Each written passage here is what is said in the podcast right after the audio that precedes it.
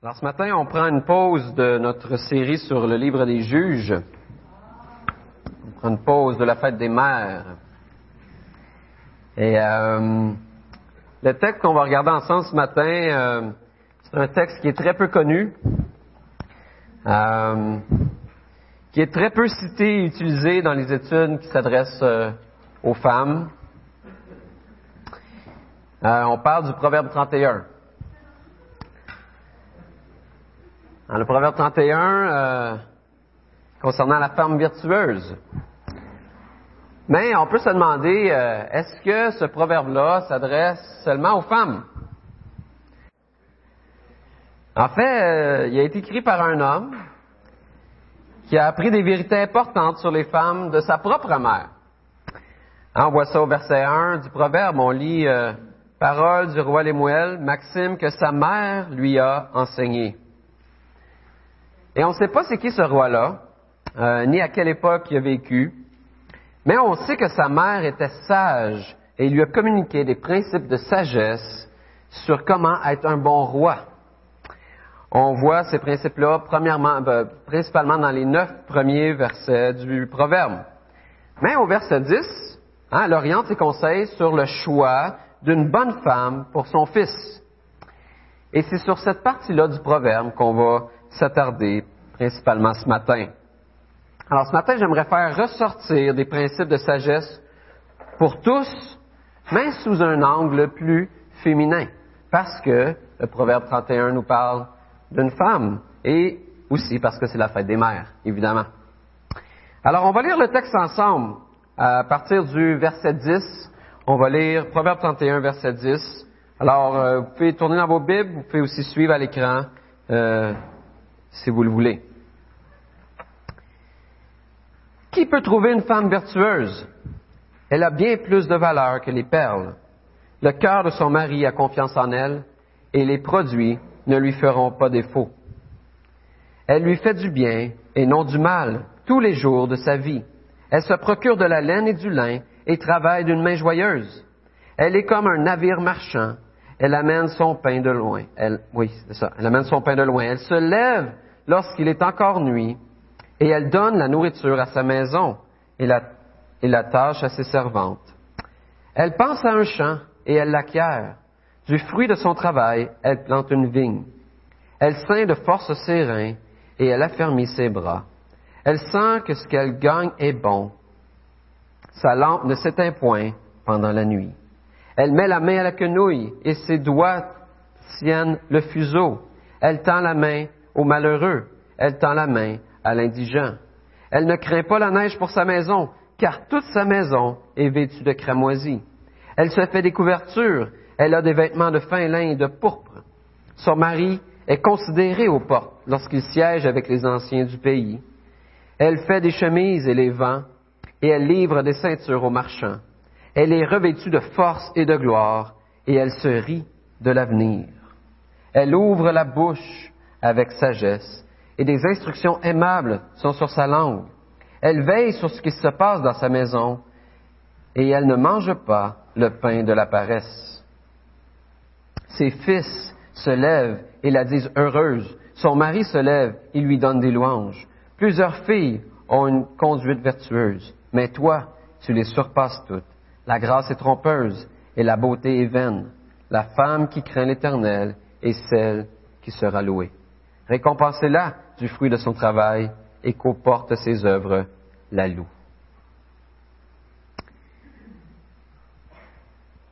Et à la lecture de ces versets-là, euh, on ne peut pas s'empêcher de se demander, est-ce qu'une telle femme existe?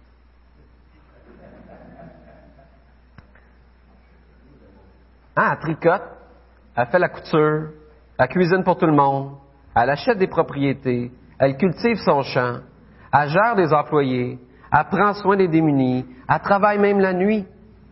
Et en plus de ça, elle le fait avec joie, sans jamais chialer.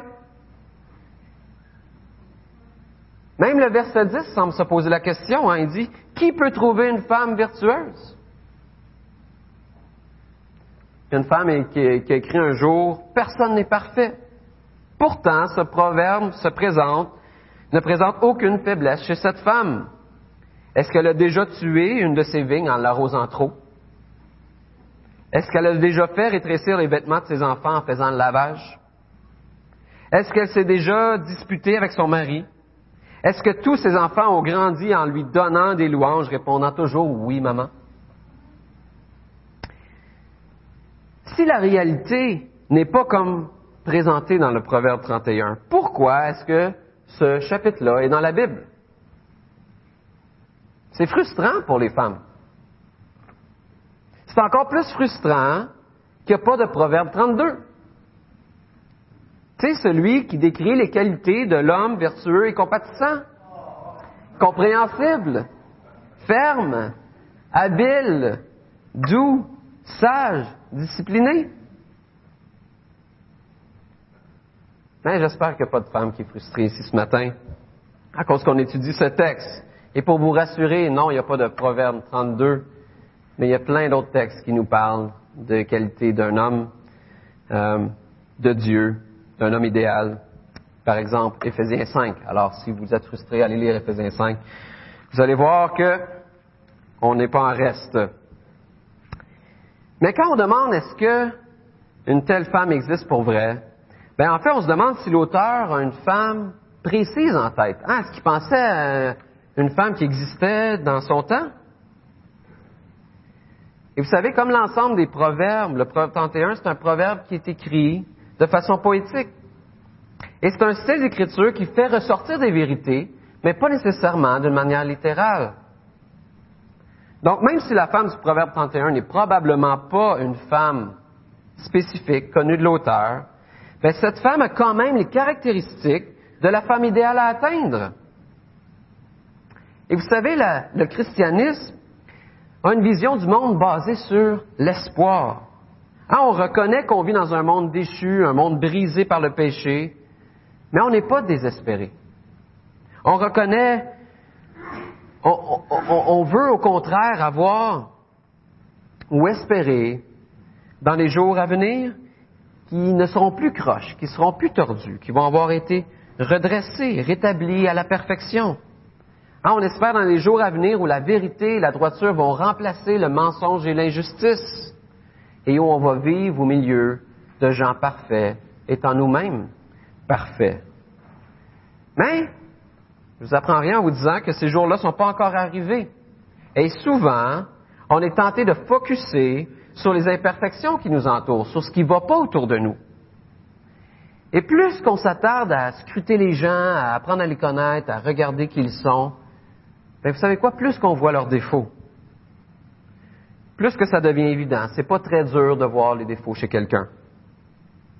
Et si on faisait continuellement des comparaisons entre les femmes et la, femme de Proverbe 31 ou entre les hommes et l'homme d'Éphésiens 5, ben on pourrait devenir rapidement frustré.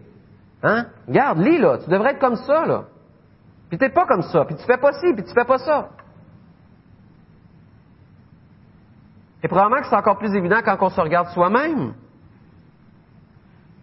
Hein, on voit nos propres manquements. On voit qu'on n'est pas à la hauteur. On n'est pas à la hauteur des standards de Dieu. Et vous savez quoi? Même si on le sait, on a quand même des attentes. Hein, on a des attentes envers nous-mêmes. OK, là, il faut que je fasse mieux, on va performer, il faut que, faut que je sois capable de livrer. Mais on a aussi des attentes envers les autres. Et ce qui arrive, c'est que on est continuellement confronté à l'échec par rapport à ces attentes-là. On n'est pas capable de donner ce qu'on s'attendrait qu'on donne. Et les gens ne nous donnent pas ce qu'on s'attendrait qu'ils nous donnent. Et une des choses qui amène beaucoup d'attentes et également beaucoup de sentiments d'échec dans notre société aujourd'hui, c'est probablement notre beauté physique. Et j'ose dire surtout pour les dames. Est-ce que vous avez remarqué que dans notre description de la femme idéale, il n'est jamais question de sa beauté physique? Hein, une des choses que notre société et notre culture met comme principale priorité est certainement la beauté physique. Mais dans le Proverbe 31, on ne sait pas si elle est pitoune ou, ordinaire. On ne sait pas si elle est grande ou petite. On ne sait pas si elle est mince ou ronde. On ne sait pas si elle est blonde ou grises. On n'en a aucune idée parce que ça n'a pas d'importance. Mais notre culture nous dit haut et fort, de plein de façons, particulièrement aux femmes, que la réponse à une bonne estime de soi passe par bien prendre soin de son apparence, passe par l'utilisation de crème anti-âge, par le fait de faire de l'exercice. Maintenant, on a la possibilité de faire de la chirurgie plastique même. Ou simplement d'aller dans un spa, d'avoir une bonne diète, d'avoir des beaux vêtements, etc. On pourrait allonger la liste. Et vous savez en quoi, en soi, il n'y a rien de mal dans ces choses-là. Mais la femme idéale, selon Dieu, qui nous est présentée dans le Proverbe 31, n'inclut aucune qualité d'une belle apparence extérieure. Hein, au verset 25, elle nous dit que cette femme-là, elle est revêtue de quoi? De force et de gloire. Dans certaines versions, ça cite de force et de dignité. Et comment est-ce qu'on peut être revêtu de force et de gloire? Hein, vous savez, cette idée-là, elle est reprise dans, l'épître de 1 Pierre, qu'on a vu dernièrement dans notre série sur euh, la mission. Et on lit dans 1 Pierre 3, 3, que votre parure ne soit pas ce qui est extérieur, cheveux tressés, ornements d'or, vêtements élégants, mais plutôt celle du cœur, l'être secret, la parure impérissable d'un esprit doux et paisible. Voilà ce qui est d'un grand prix devant Dieu. Ainsi se paraît ou se revêtaient autrefois les femmes saintes qui espéraient en Dieu. Hein, Pierre va les appeler des femmes saintes. Hein, Proverbe 31 dit revêtues de force et de gloire, puis lui il dit saintes. Hein, de quels vêtements ou parures se revêtaient les femmes d'autrefois pour être saintes, revêtues de force et de gloire? C'est ça la question. Pour bien répondre à cette question-là, ben, il faut retourner un en arrière. En fait, faut retourner au commencement pour comprendre quel était notre état au départ. Et au commencement, Adam et Ève étaient vêtus avec des vêtements d'honneur. Même si dans les faits, ils portaient aucun vêtement. Hein, ils étaient tout nus. Mais ils portaient aucun vêtement et pourtant ils étaient identifiés au roi, à Dieu, à Dieu lui-même. Ils étaient saints et toute la création les regardait et reconnaissait en eux les représentants de Dieu. Ils étaient créés, habillés à sa ressemblance. Mais par un seul acte de désobéissance, en mangeant du fruit de l'arbre défendu, ben, tout ça a changé. En faisant ce que le roi, ce que Dieu avait interdit, ben, ils ont coupé leur association avec le Créateur et ils ont choisi de s'associer à une créature qui était à la fois un animal, le serpent, et le diable l'ennemi de Dieu. Et vous savez, lorsque tu étais associé, lorsque ton identité dépendait de Dieu, le Dieu qui règne sur toutes choses, et que du jour au lendemain, tu t'associes à un animal pour trouver ton identité, ben, tu es tombé très bas. Et ce qui arrive avec ça, c'est que on se sent honteux. Et c'est ce qui est arrivé avec Adam et Ève. Hein, on pourrait dire qu'Adam et Ève ont été créés nus et honorés de toute la création, et par leur désobéissance, ils ont transformé cette nudité-là en quelque chose de honteux, et ils se sont cachés. Mais Dieu n'a pas laissé l'homme comme ça. Il est intervenu en habillant Adam et Ève avec la peau animale. Et il y a une double image dans cette action-là de Dieu envers Adam et Ève. C'était une bonne nouvelle parce que Adam et Ève étaient habillés, ce qui était beaucoup mieux d'être nus et honteux. Hein, Dieu a couvert leurs péchés et leur honte d'un sacrifice animal. Mais en même temps, c'était pas optimal. Hein, ils étaient habillés d'une peau d'animaux morts.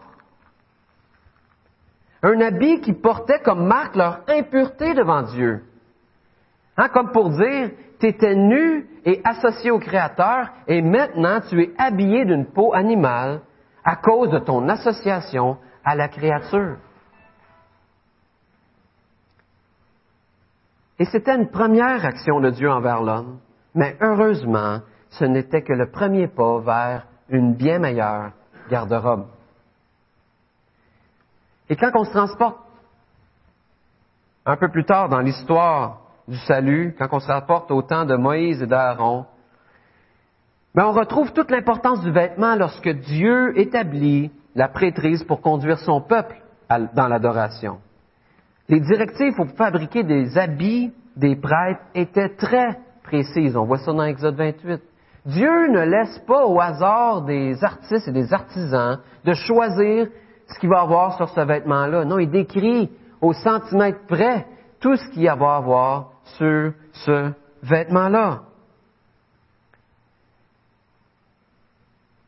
Et contrairement aux habits d'Adam et Ève, ces habits étaient très beaux, couverts d'or, de pierres précieuses et de tissus riches.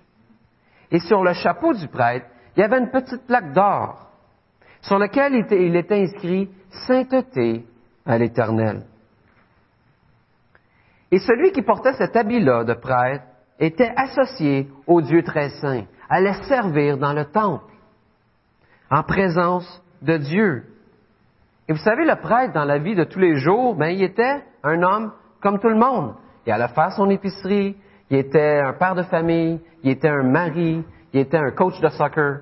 Il faisait toutes les mêmes choses que tout le monde. Mais lorsqu'il revêtait l'habit de prêtre, ben, son statut changeait.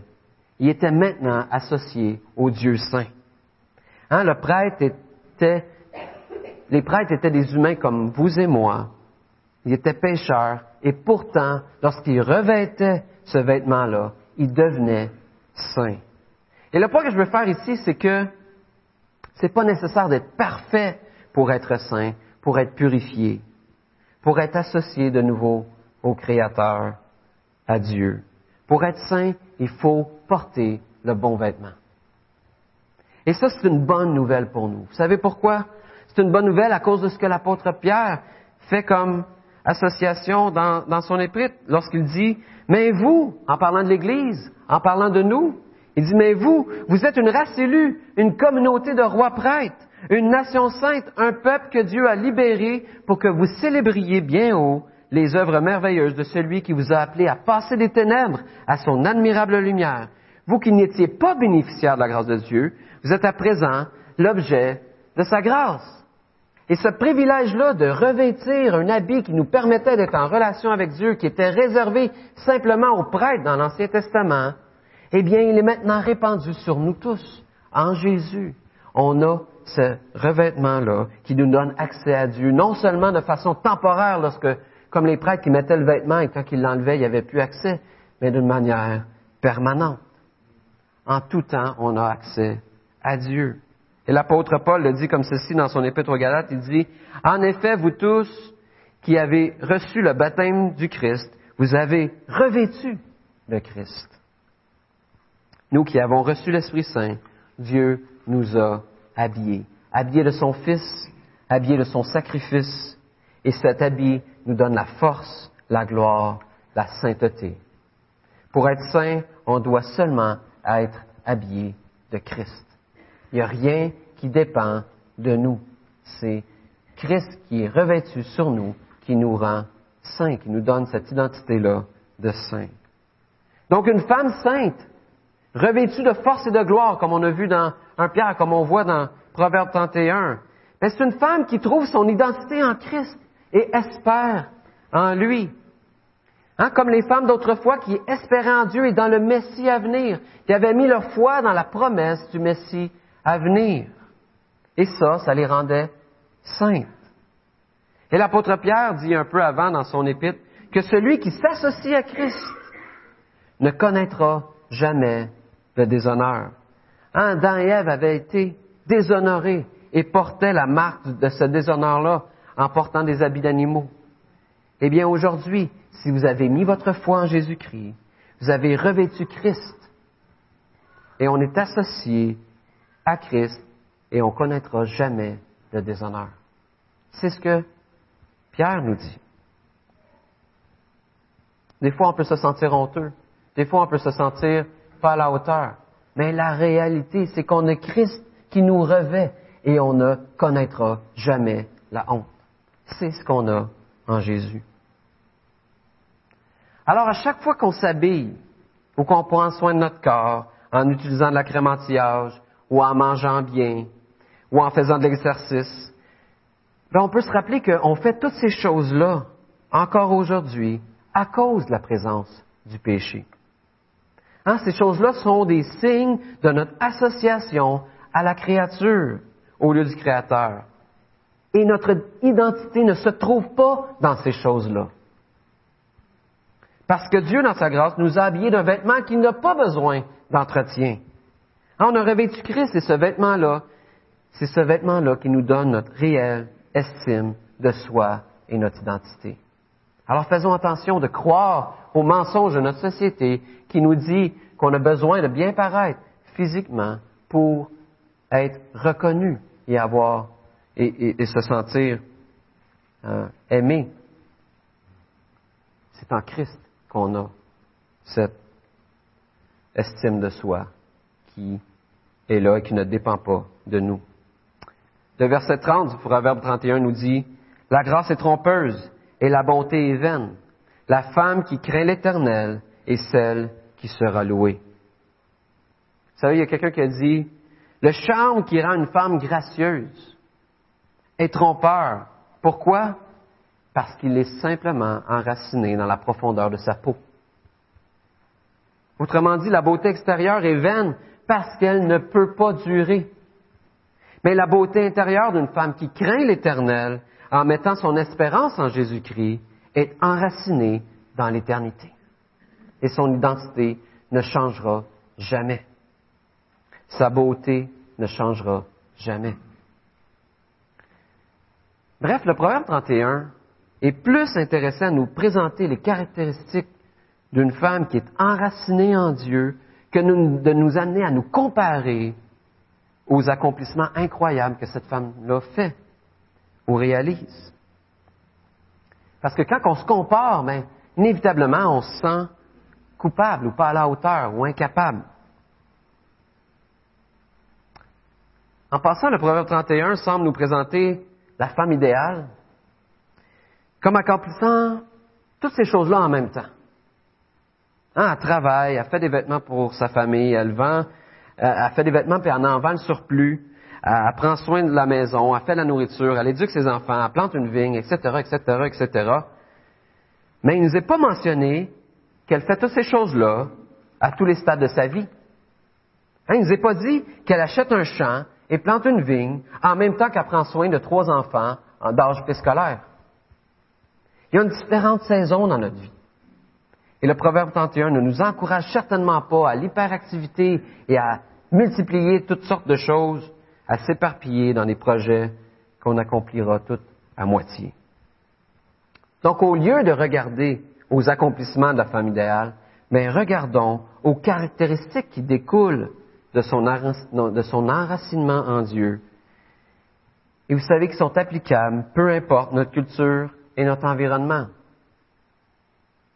Peu importe qu'on soit un homme ou une femme, ces principes-là sont pour nous ce matin. Et j'aimerais terminer en vous en donnant quatre. La femme du Proverbe 31 valorise les relations.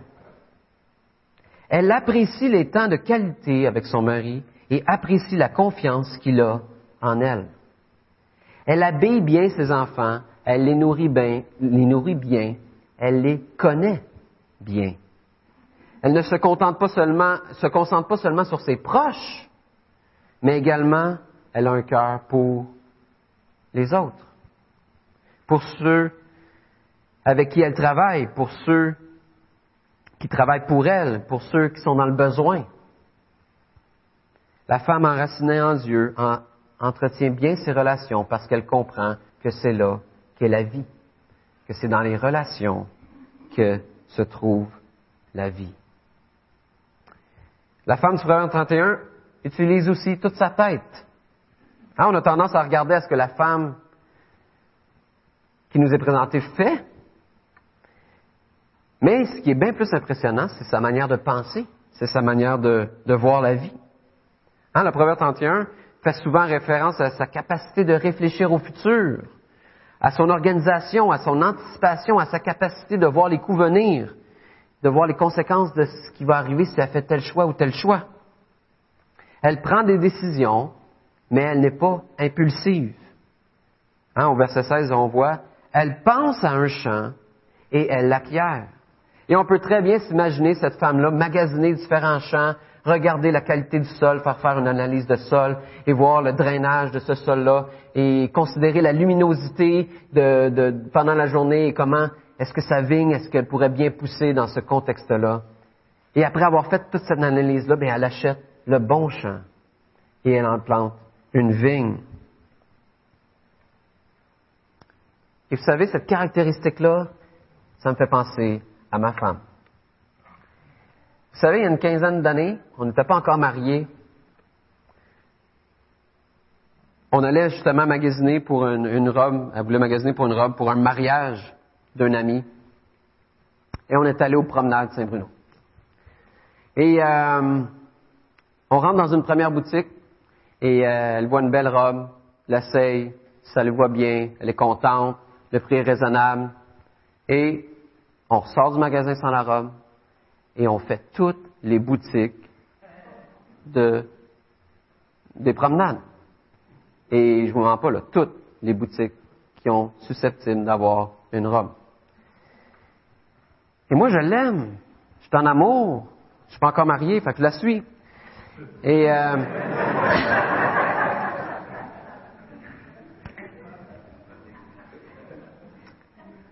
Et après trois heures de magasinage, je, même pas des jokes. Qu'est-ce qui est arrivé? On a acheté la première robe qu'elle avait vue.